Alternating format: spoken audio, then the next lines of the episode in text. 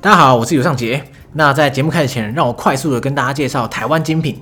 那认真说啦，其实我到德国之后啊，对这种 Made in 台湾的产品啊，都会特别留意，因为每个印制 Made in 台湾的标志啊，都可以说是台湾的骄傲。那就像啊，我最近看到一款很棒的旅游三 C 产品 Vago 微型真空压缩机，就是来自台湾的创意兴业有限公司。那它可以将毛巾啊，或是衣服这种软性的物品啊，压缩然后变小。因为大家可以想象，就是我们在出国的时候最计较的就是背包啊，或是旅行箱之类的容量大小嘛，对不对？那所以说，如果我们可以把衣服类的东西压缩啊，就可以节省五十趴以上的空间。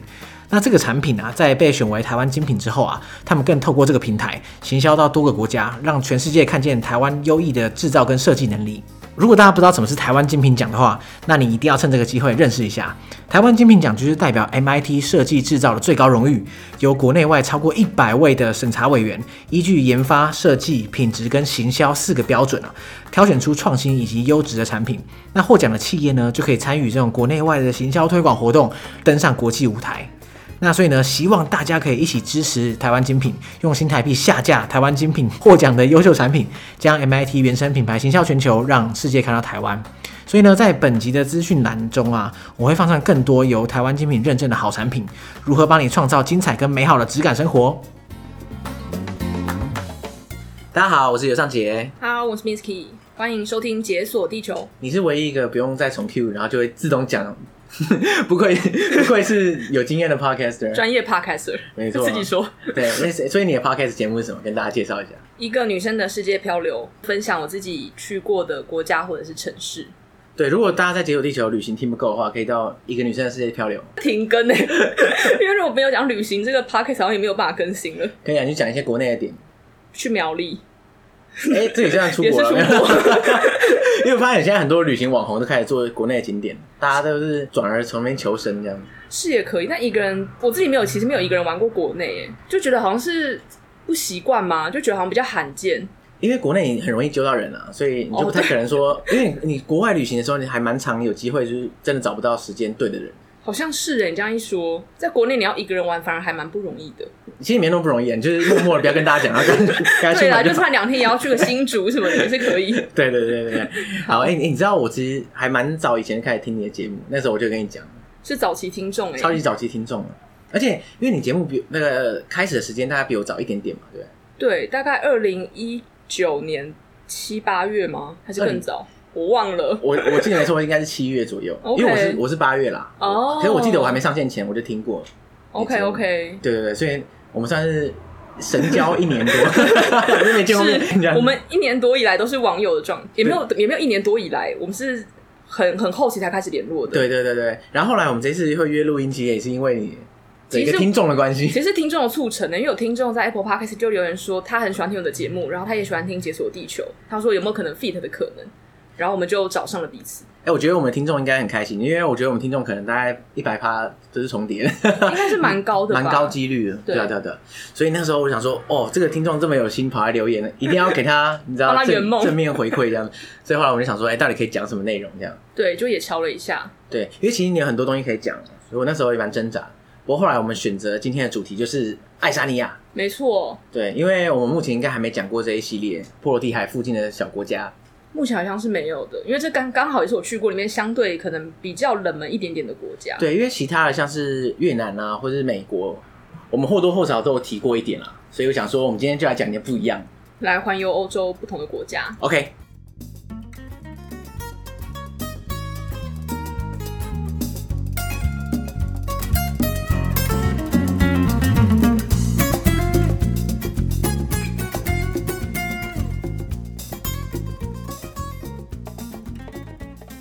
所以 Misky 你那时候是你是专程去爱沙尼亚？其实好，我从来没有好像没有听过有人专程去爱沙尼亚。其实没有，当初是想要去波罗的海三小国，然后想说先去个两个礼拜或三个礼拜就好，因为我那时候是刚好准备要从第一家公司离职了，然后想说可以休息一下。哦，就是这种时候才能去长途旅行。对，其实就是抱着那个心，然后我原本想做的我的长程可能就是两三个礼拜，然后后来发现说我开家查机票，发现台湾其实没有直达爱沙尼亚的机票，要转机。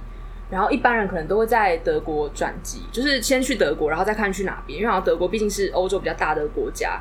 然后呢，我就看到德国之后，好像说德国那中间还隔了一个波兰，然后才会是三小国。我说那就再安排下从德国到波兰，再到三小国。然后我说，那既然到爱沙尼亚，我我也没办法回来嘛，所以我想爱沙尼亚，那再去北欧，哦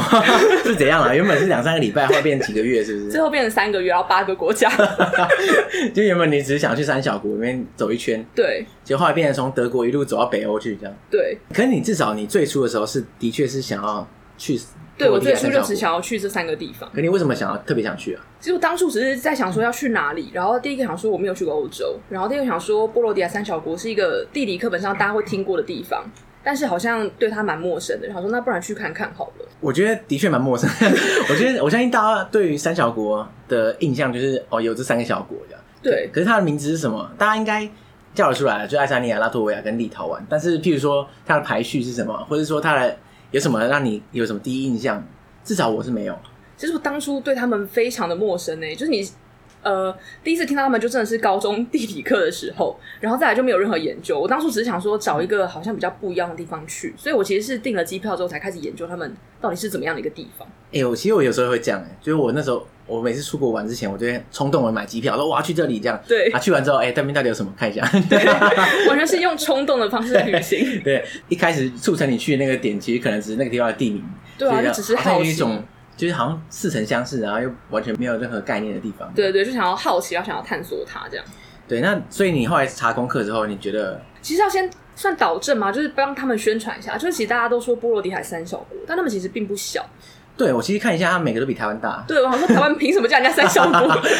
我们的课本到底是哪一？不过我们的课本都是大中华史观啦。就是当然没有说大很多，因为台湾大概三万六千平方公里，但这三个小国家大概可能四万多、五万多，嗯，可是他们人口比台湾少超级多，所以某方面来讲，你要叫它小国就也不是不行。用人口的这个层面来讲的话，的确是小国，是啦，那这样不如用密度讲啊，那台湾不是超大？ 台湾世界大国。 对啊，我们有够挤的。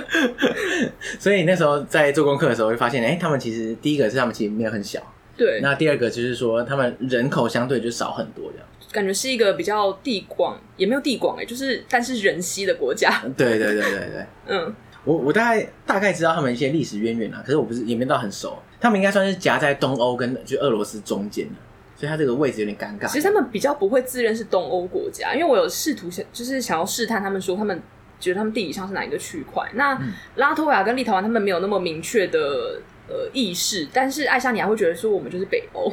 嗯，通常大部分也不会把它归在北欧嘛。严格来说，他们他们好像就自成一个区域，就是就是那种波罗的海国家这样子。对，但其实如果你说地理上要讲的话，因为它跟芬兰只隔一条就是小小的海，所以他们某方面会觉得我们跟北欧算是蛮近，然后语言也是相近的。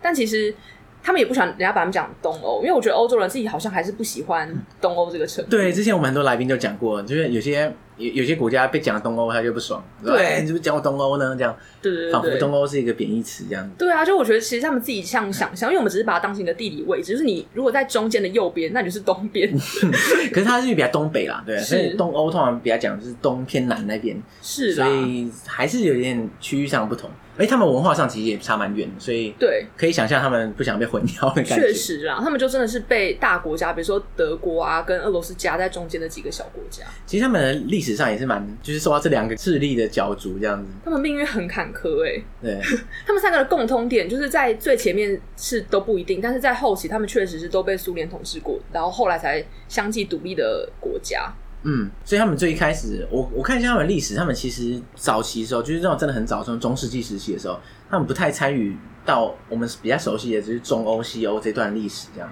对，而且他们三个国家其实，在早期的时候，他们是分开在进行他们的事情的，你说三个人是这样互，就是算是邻居，可是互相不相往来的。 就是他们各自会有跟不同的体系或者跟不同的国家组成一些联盟什么。但这三个其实以前并不是一体，他们只是地理位置相近，他们历史其实蛮不一样的。嗯，所以他们其实各自有各自忙的事情，对不对了？对，只是后来因为被苏联搞得这样，三个不得不联手。 有点像是这个感觉，没错。对，好，我这边可以先讲一下爱沙尼亚的历史好了。就是他们最早的时候呢，其实他们是被芬兰的民族的一支，就是爱沙尼亚族统治。所以他们其实，在文化上，或呃，应该说在语言上，其实爱沙尼亚语跟芬兰语其实是有点相近的，所以他们等于说是传承这一脉的文化还有语言下来有点这个感觉。所以我刚才说，其实这三个国家的语言跟文化有差别，就是因为爱沙尼亚其实比较靠近北欧那 边。哦，对，而且顺序跟大家讲一下。哦， 对对对，地理上的话，爱沙尼亚是在最北边，嗯对然后中间是拉脱维亚，然后最下面才是立陶宛。嗯然后再来呢，就是在呃芬兰的这个族人开始统治之后呢，爱沙尼亚其实中间就经过很多北欧的列强给统治，就比如说什么瑞典啊什么之类的，然后丹麦、挪威等等之类，然后中间他们一度被波兰、立陶宛联邦给统治过。所以每个人都要来统治他一下，对不对？有一点，因为毕竟他们位置其实蛮好的，就是在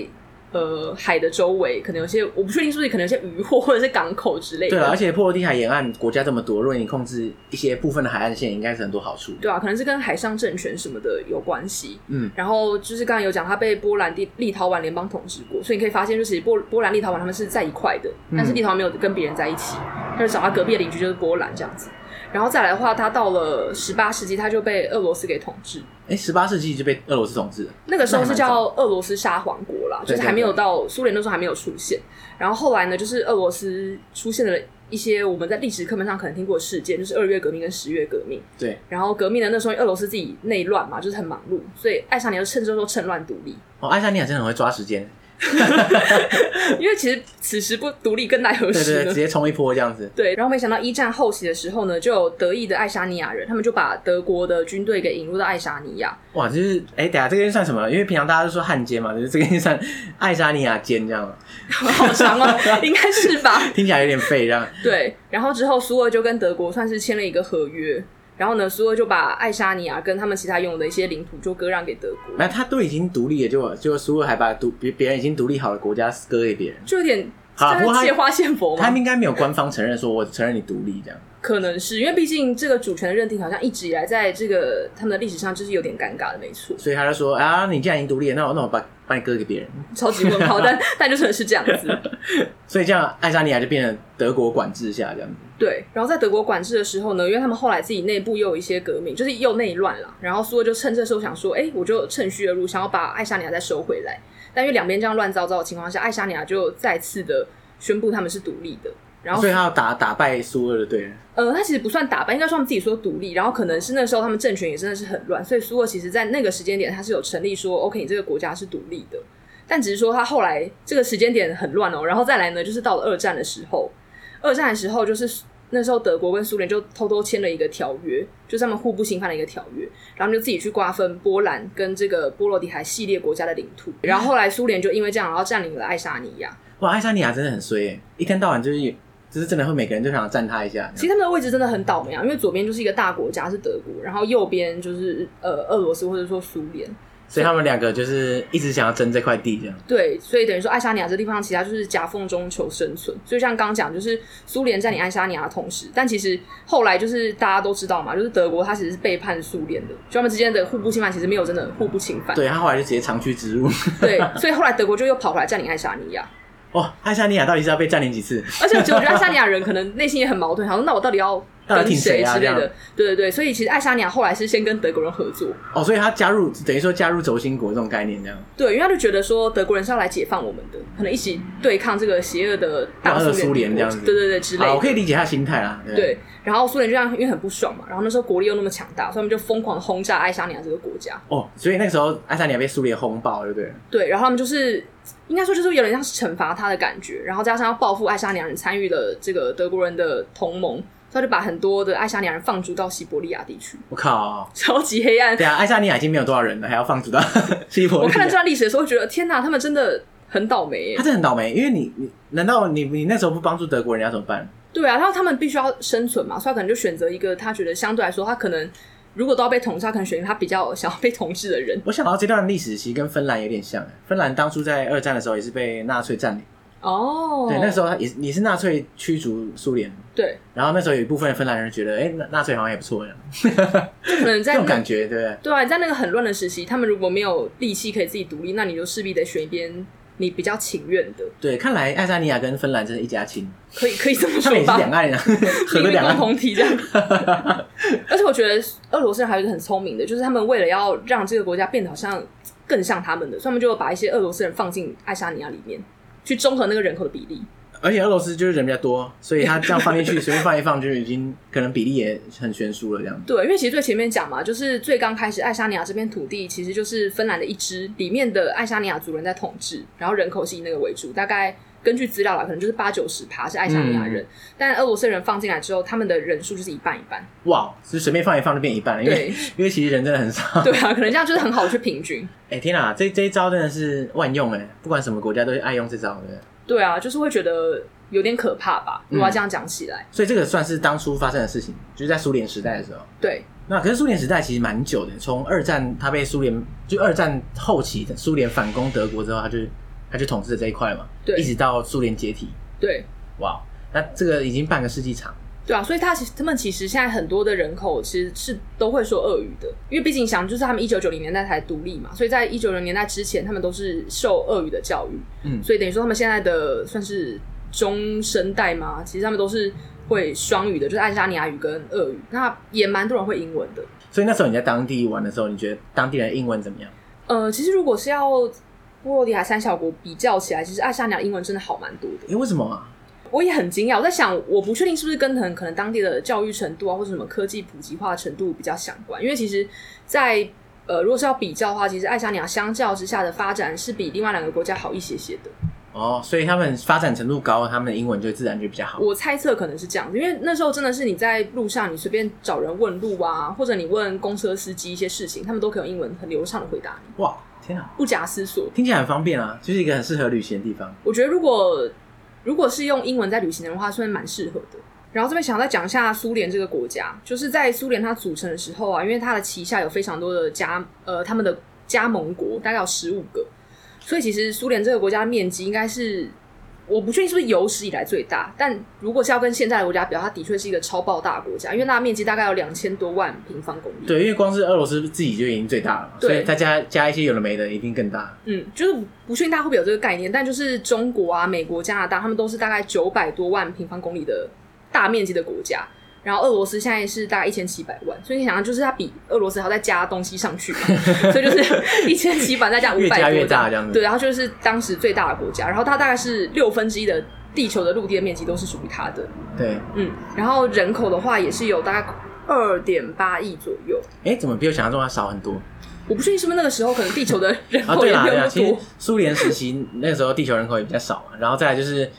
苏联的国家，其实大部分都是人口不怎么多 的地方。有可能。对啊，对啊，对啊，嗯，然后呃，再来讲一下苏联在爱沙尼亚那边留下的一些建筑好了。苏联时期留下来，对，嗯，就是呢，我在当地逛的时候，因为其实爱沙尼亚它是一个蛮小的国家，然后加上我那个时候，呃，就是我有一部分是去打工的，然后另外一部分是在市区里面游览，然后它市区其实面积很小，哎，所以你在旅行的过程中，你还要找打工，因为我毕竟去三个月，如果三个月每天都是住青年旅馆，它有可能破产。所以你还在过程中还找一些短期打工来对对对，真的是短期，可能就是一两个礼拜这样子。跟你完原来计划完全不一样。跟我想的完全不一样啊，因为我当时也没有想过说哦，就我还会搭配打工啊，然后什么沙发冲浪什么之类的。哦，所以你是全部混在一起，就是打工、沙发冲浪，然后住青年旅社这样子。对对度对，一过方三个月面想要省钱，一方面想说这样比较可以深入当地的生活。这哎、样这这个是一个不错的一个路线耶。欸其实如果是比较有时间去旅行的人的话，我也蛮推荐这个方式。嗯，对，但当然，如果你只有出国个什么三天两夜，可能就也没办法。三天两夜就是找一天打工，然后我觉得可能没有 host 会允许啦。啊对，然后绕回来说到它市区的地方，就是它的呃，其实爱沙尼亚它也有所谓的古城区，就是一样会有那种欧洲很常见的石板路啊，就是凹凸不平，很难拖行李箱那一种。嗯，对，好像每一个欧洲国家好像都会有这样子一个地方。幸好都被背包了。不过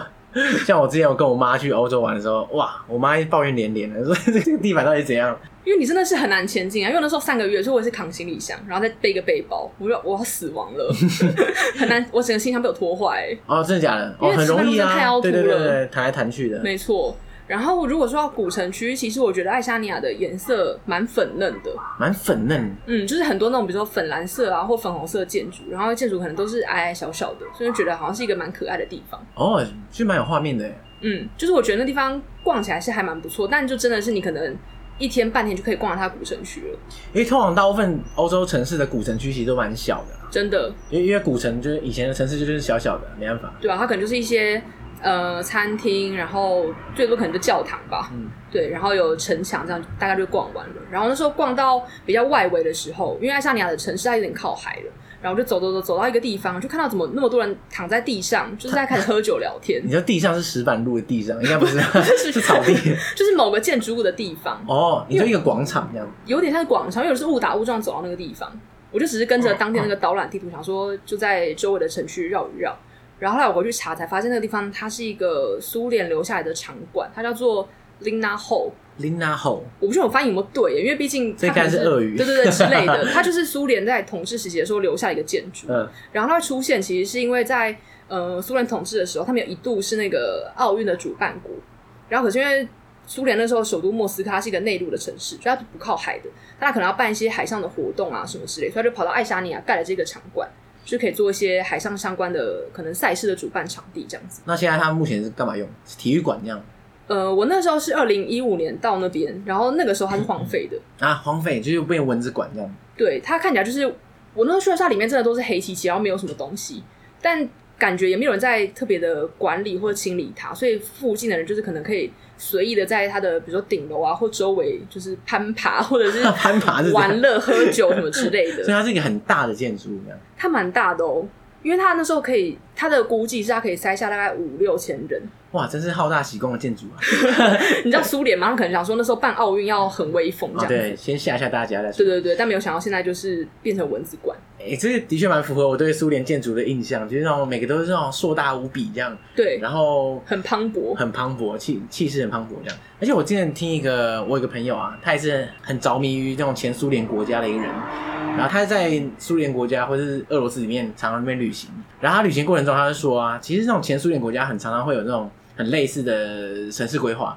就类似他们样打造样板城市的一种方式。哦，他们可能是有这个 sample 在做建筑的，对，其实建筑可能很类似啊，然后很重复，然后再会有巨大的道路跟广场，对对对对，那种感觉。而且俄罗斯的建筑感觉起来，应该说苏联时期的建筑好像普遍比较方正，然后颜色也都是灰嗯比灰、较灰一白点白。对，不知道是有什么公式之类的。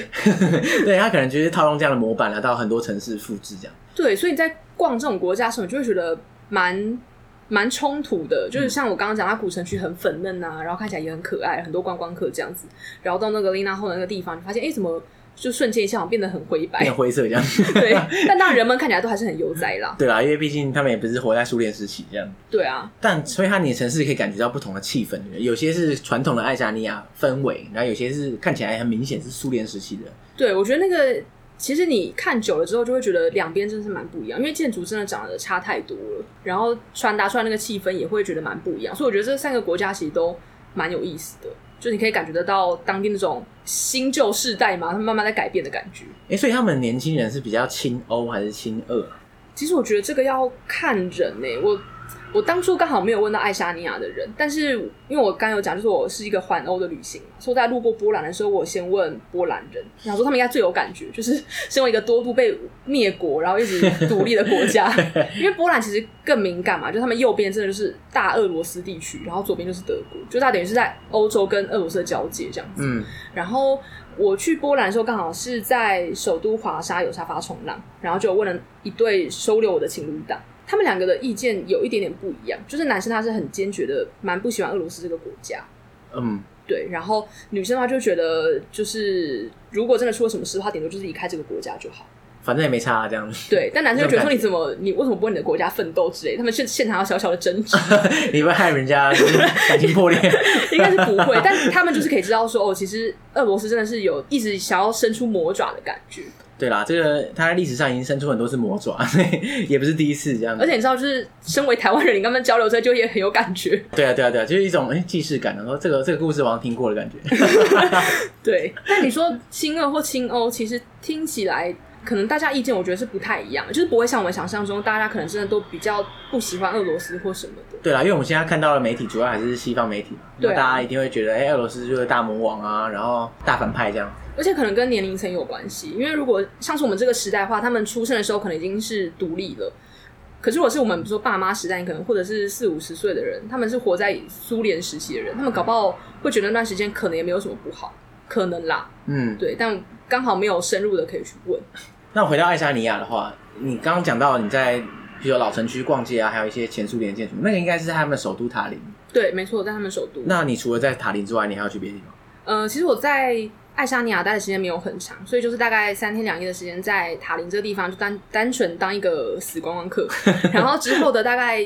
两周，哎，十天到两周左右，就去爱沙尼亚另外一个小岛，它叫做 Prangli， Frankly，对，一个在爱沙尼亚附近的小岛，然后在上面就是去打工度假这样子。哦，可你在小岛上面打工度假是做什么内容？呃，我其实算是帮当地的一个民宿，就是那种 B 人 B 形式的民宿，去做一些简单的清扫啊，然后准备一些食材这样而已。哦所以整体来说算是蛮悠哉的一个打工。听起来蛮爽，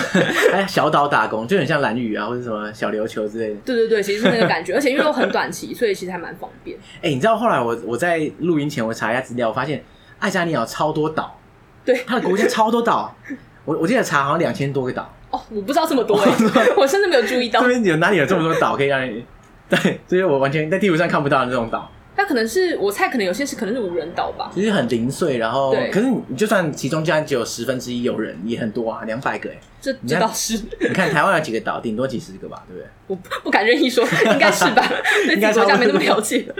但是我当初找这个打工的地方，我只是想说，就找一个离首都近一点的，因为我自己想象交通可能会比较方便。哦，所以他从首都直接出海到那个岛这样。其实没有想象中那么简单，因为我当初就是想说地理上它会看起来很近，我就想说，哎、那应该 OK。但其实我那时候去的时候，我要先从先从我自己住的那个青年旅馆到首都某一个巴士站之类的，然后到巴士搭一个感觉是很冷门的公车，然后搭到一个很像就是乡野的地方，因为我真的是在一个草丛里面下车，树林啊，不是说草丛， 然一后个树林，然后说：“哎、下车吧。”这样，对，然后再转一班公车，然后转完之后我才会到一个码头，然后从码头上面再搭一个算是小小的游轮吧，嗯然后再大概搭一个小时左右才到那个岛。可是那个小岛应该是观光圣地啊，怎么会这么难去、啊？我想象中应该也要是观光圣地耶，但它其实很小，就是它大概跟台湾的小琉球差不多大，可是它人口大概比小琉球差了一百倍，呃现在是多少？就是小琉球一万多人，然后那个岛大概不到一百个人，哦，小欧洲有一万多人哦，我也很惊讶，感我受不查到资料时候我吓到，想说哇，我们真的是高密度国家。所以那个岛就一百人这样。因为那时候我的 host 是跟我讲说，大概居民的话大概六七十人，但我后来查维基百科，维基百科说大概一百五十个，啊，也差不多啦。那 可能是个人口外移吧。所以你在那边的话，是以观光客为主的一个岛就对了。 我看起来应该是，因为那个岛因为它很小嘛，然后加上它中间其实有一块是原始的丛林，算是进不去的。那我就是骑脚踏车环岛之后，我就发现说是蛮多那种在滨海的地方会有一些餐厅啊，然后像我自己打工的地方也是那种就是 B n B 那种形式的旅馆，所以我觉得应该主要是服务观光客为主。哇，就一个度假的小岛就对了。对，然后加上我那时候去的时候是夏天嘛，所以应该是照理说要蛮多观光客的。可是夏天的话，其实那边也没有没有多热吧，对不对？我觉得可能是我太怕冷了、我去澳洲的每一天我都觉得好冷哦、所以你在夏天在那边，你就已经冻得快死掉。 因为其实我晚上的时候，不管是在波罗的还是在北欧地方，晚上都是穿轻羽绒外套欸诶、哦，真的假的？那那这样没有海岛 feel 啊，就是你在上面还要，因为嗯它晚上其实是十几二十度而已诶、欸这看起来不太能下水。对，就是我，我有真的想说啊可以踏到波罗的海的海水，就觉得好兴奋哦、然后就想说去踏个浪，嗯结冷到爆 结炸。果结果只是踏了一下就上来。 我只有手进去，我脚甚至没有进去，太冷了。哎、好，真的很可惜耶。你看，两千多个岛，如果如果它不是在波罗的海，如果它在地中海，它是发财。每个岛都是观光度假小岛。可惜了，那边可能就是比较多，可能是捕鱼或什么的比较适合。哦，捕鱼。那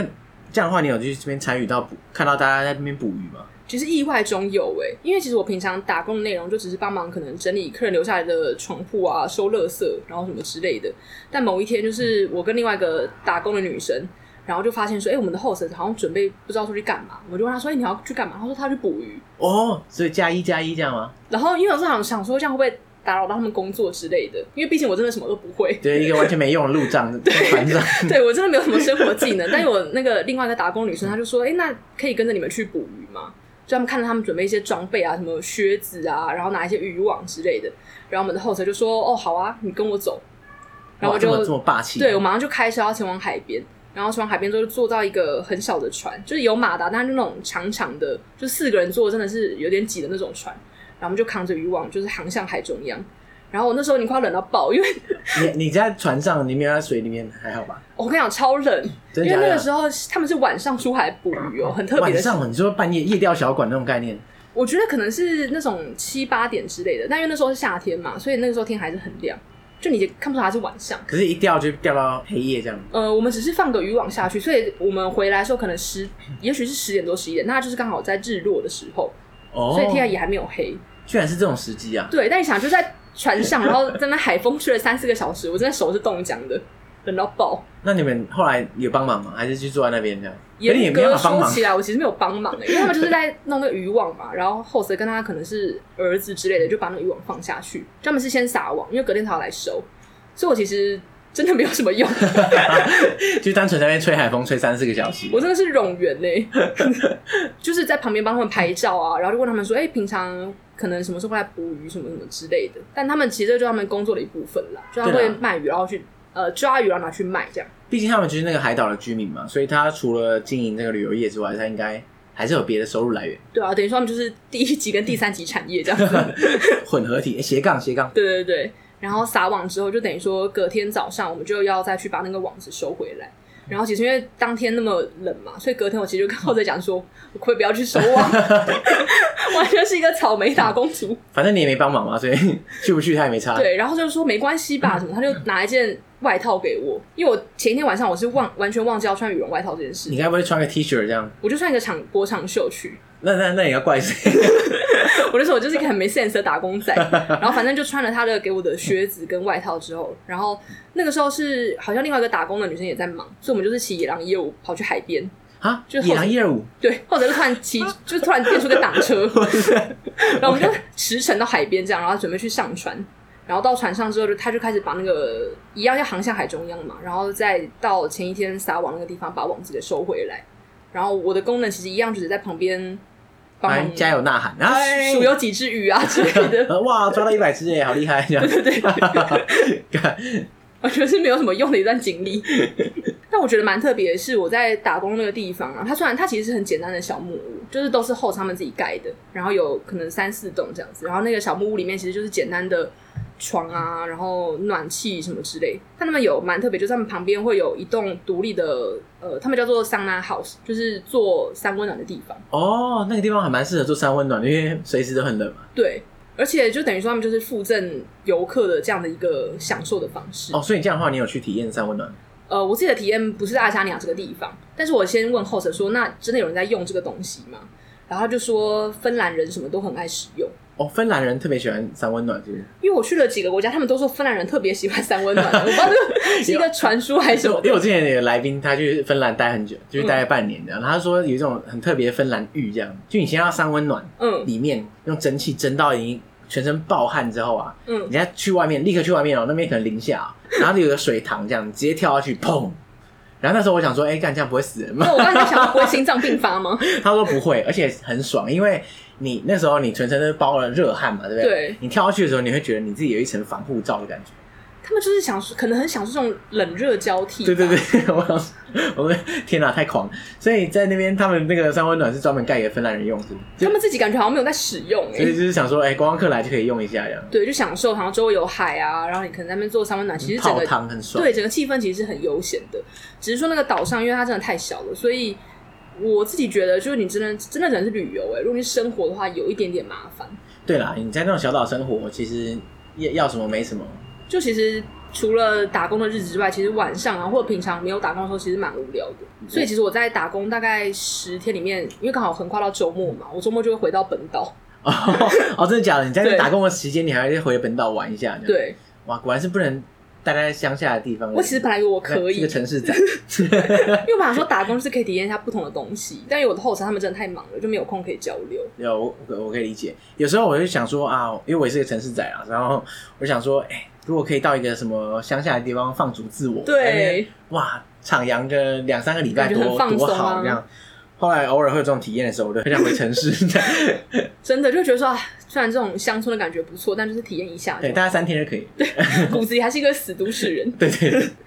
对啊，所以整个打工的时间其实蛮短暂的啦，然后大概就是这样子吧。感觉起来爱沙尼亚的捕鱼业还蛮发达，所以他们整体来说吃海鲜也不少，对了。哦，其实不少哦，因为我在那个民宿帮他们准备食物的时候，其实有蛮多鱼的料理。哦，对， 那跟台湾应该是蛮像的，还是鱼种其实不太一样，我不知道哎、其实我也看不太出来，因为毕竟你知道 ，反正死就都是鱼啊现嘛吃的就是白色的 鱼肉。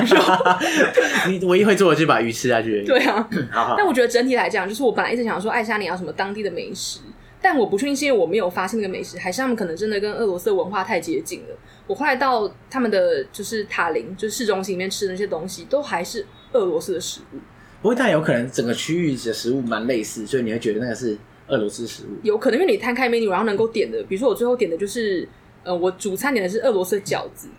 它上面写俄罗斯饺子，对，然后对啊，饺子是讲长得像水饺这样，它长得像水饺，但是比较小，然后我觉得很 难吃。但我不确定，我不确定是那家店难吃，还是他们这样子搭配就是不好吃的，因为 OK 它是给你那个小的饺子，然后它会再给你三碟酱料，然后酱料我个人是都觉得没有很好吃。第一个它是给我蒜泥，你怎么听起来很台啊？到底是怎样？但它的蒜泥比台湾的那个蒜泥酱油什么的味道还要呛辣很多，就是我觉得味道有点太强烈了。战斗民族的标准就是这样。有可能，然后第二个是酸奶油，但是没有什么特别的酸味，就觉得就是一坨油的东西。然后第三个是醋，啊，对，醋哦，醋可以啦，就是醋沾水饺我可以想象，但可我是酸奶油有点奇怪。可能因为他们当地就是很多那种奶制品之类的，所以它就是用这样的搭配。然后我甜点点的就是一个莓果煎饼，莓果煎饼，对，就其实有点像那种可丽饼，然后中间夹夹一些莓果酱之类，因为毕竟可能莓果这种水果或食材在当地相较之下算是比较普遍。我说听起来没有什么特别。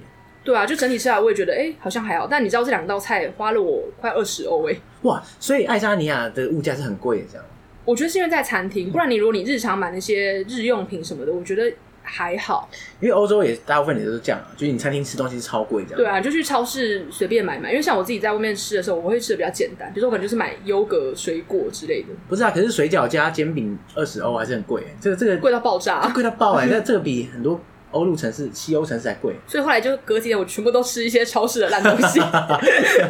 旅费用清，因为毕竟打工没有 钱，就就是是换宿。就是你赚来的钱全部花在那一餐上面，我想说是一个体验 啊，就很久没有吃一顿好的，因为自己一个人出去嘛，就发现比超市的烂东西还难吃。就很难过，就觉得天哪，这个就是爱上你的食物吗？不过我也不太确定他们平常就日常生活的食物跟那个餐厅里的食物有什么差别，就是其实搞不好也不太一样。可能是吃那个气氛跟那个服务吧。对对对对，因为你在古城区里面吃，然后他们很喜欢那种露天的餐厅，嗯所以你就坐在那边，然后外面可能会有一些乐团在表演啊什么的。哦，所以乐坛费可能就已经占了十欧元了。可能那我说我也不在意啊，我就只是一个人想要求个温饱，是个体验。 结果还是失望这样。对哎，真是遗憾。对，然后这个是一个对爱沙尼亚的观察，然后另外一个是，其实我后来回来才找到资料，因为其实原本去的时候会很好奇，说到底这个国家跟俄罗斯的一些渊源啊，跟苏联的一些关系什么的。然后后来我就发现说，因为爱沙尼亚它其实在科技这边算是蛮发达的，就他们是号称说就是呃欧洲里面的科技之国之一。然后后来才发现说，可能俄罗斯最近还是想要伸出魔爪来稍微的控制他们，或影响他们当地的一些舆论，所以会就会发动一些网络战。网络战是怎样战啊？可能就是会有一些网军去干涉他们当地的一些新闻，或者像我们这样子，呃，像台湾这样，可能会有一些内容农场，放一些假新闻之类的，俄罗斯听起来是各种好手哎。就是会操纵一些当地的舆论。